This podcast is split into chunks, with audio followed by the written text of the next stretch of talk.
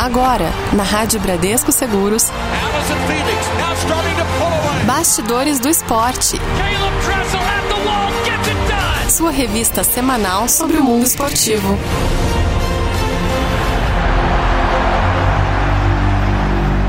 Uma ótima tarde para você, ouvinte da Rádio Bradesco Seguros. Está no ar mais uma edição do nosso Bastidores do Esporte, nesta quarta-feira, dia 20 de outubro, que você vai ficar por dentro de tudo que acontece dentro e fora dos campos, das pistas, das piscinas, dos ginásios.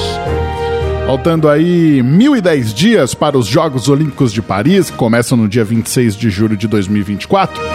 E faltam 107 dias para os Jogos de Inverno que acontecem em Pequim. Estão programados aí para o dia 4 de fevereiro de 2022. Hoje no nosso programa vamos destacar no quadro Será que dá medalha o COB, que realiza vistoria em possíveis sedes das bases do time do Brasil em Paris 2024. Nas últimas Olímpicas, chama olímpica dos Jogos de Inverno Pequim 2022 é entregue aos organizadores em meio à polêmica. Nas histórias olímpicas, vamos falar sobre Adolf Klingerhofer, que é o pioneiro que pôs o Brasil nas Olimpíadas e foi herói na Primeira Guerra. Pois é, rapaz. Tudo isso e muito mais no nosso Bastidores do Esportes que está começando. Bastidores do Esportes, não. Bastidores do Esporte. Do Esportes, não. Está começando agora aqui na nossa programação e já vamos falar aí de possibilidades. Será que dá? Será que dá medalha? Olha só, no próximo dia 30 de outubro, faltarão exatamente mil dias para os Jogos de Paris. Na semana passada, o Comitê Olímpico Brasileiro realizou a primeira visita técnica ao país sede, a primeira após Tóquio 2020, pouco mais aí de dois meses após o encerramento dos Jogos do Japão.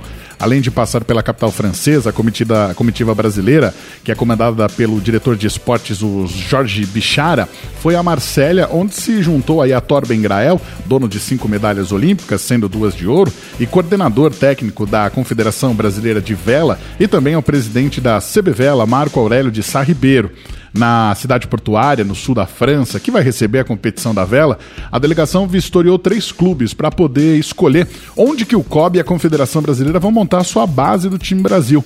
Em Paris, a equipe do COB se reuniu com o comitê organizador da Olimpíada de Paris 2024 e vistoriou possíveis sedes de uma base com operação semelhante à de Chuo, no Japão, oferecendo aí os serviços de alta performance do time Brasil durante o período dos Jogos. A visita técnica terminou terminou então na última quinta-feira. Interessante, né? Acaba um ciclo, começa o outro. A gente às vezes nem termina é, de, de, lembrar aí das histórias dos últimos jogos e a gente já tem que preparar o próximo. As Olimpíadas elas não param, né? Elas estão sempre em movimento. E claro que todas as informações dos Jogos Olímpicos Paris 2024 você fica sabendo também aqui no nosso Bastidores do Esporte. Bastidores do Esporte. As últimas Olímpicas. Seguindo aqui o nosso programa agora com as últimas Olímpicas, o, o, presidente, perdão, do Comitê Olímpico Grego, o Spiros Kapralos, ele entregou a chama ao vice-presidente do Comitê Organizador de Pequim 2022, o Yu Zainking, que a introduziu numa lamparina com as cores dos Jogos de 2022 numa cerimônia organizada no estádio de Panathinaiko. Poucas horas após a cerimônia de ontem, né, ativistas contrários à celebração dos Jogos Olímpicos de Inverno em Pequim, principalmente aí os iugures e os tibetanos, pediram ao COI que adiasse o evento o COI está prestes a legitimar uma das piores violações dos direitos humanos de todo o século XXI e ir contra o espírito dos Jogos Olímpicos. Foi quem afirmou aí o Pema Doma, que é diretor aí da campanha da organização Students for the Free Tibet, ou Estudantes para a Liberdade do Tibete.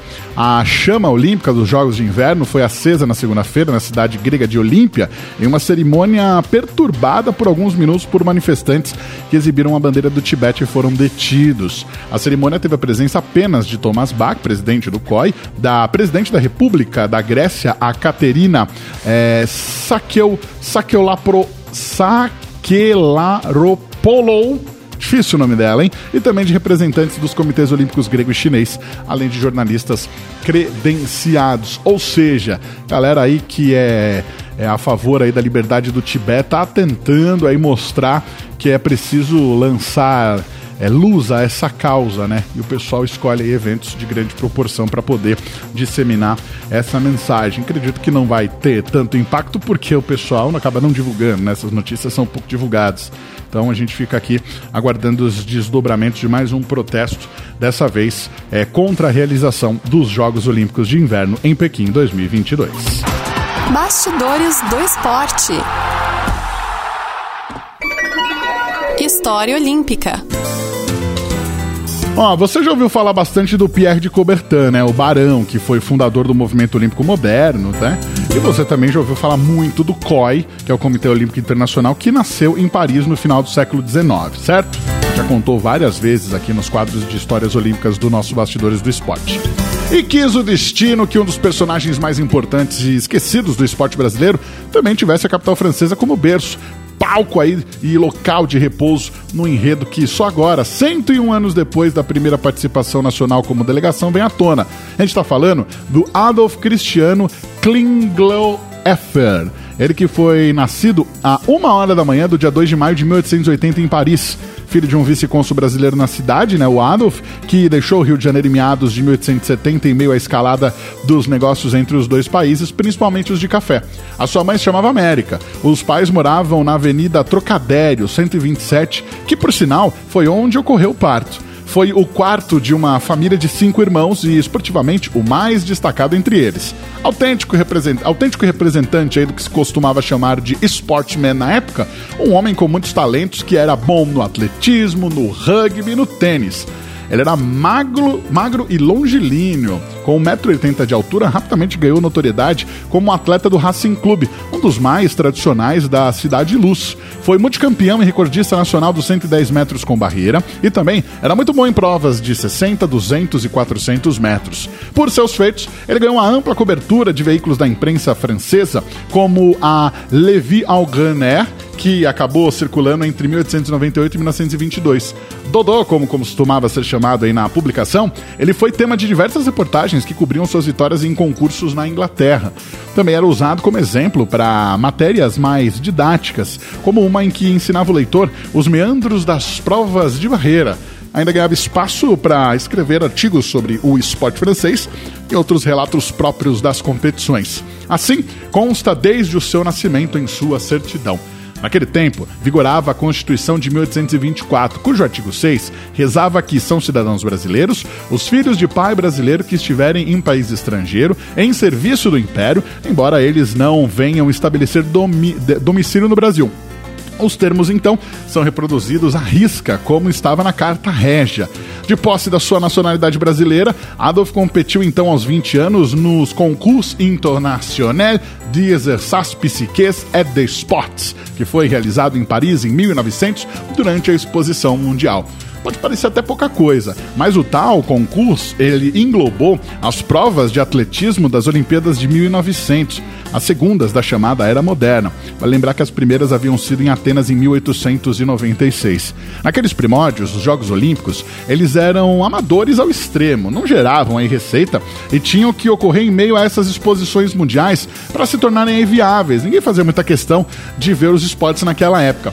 O Adolf ele competiu nos 60, nos 200 metros e nos 110 com barreiras e nenhum deles ele acabou avançando para a final. Os resultados não abalaram a credibilidade do rapaz.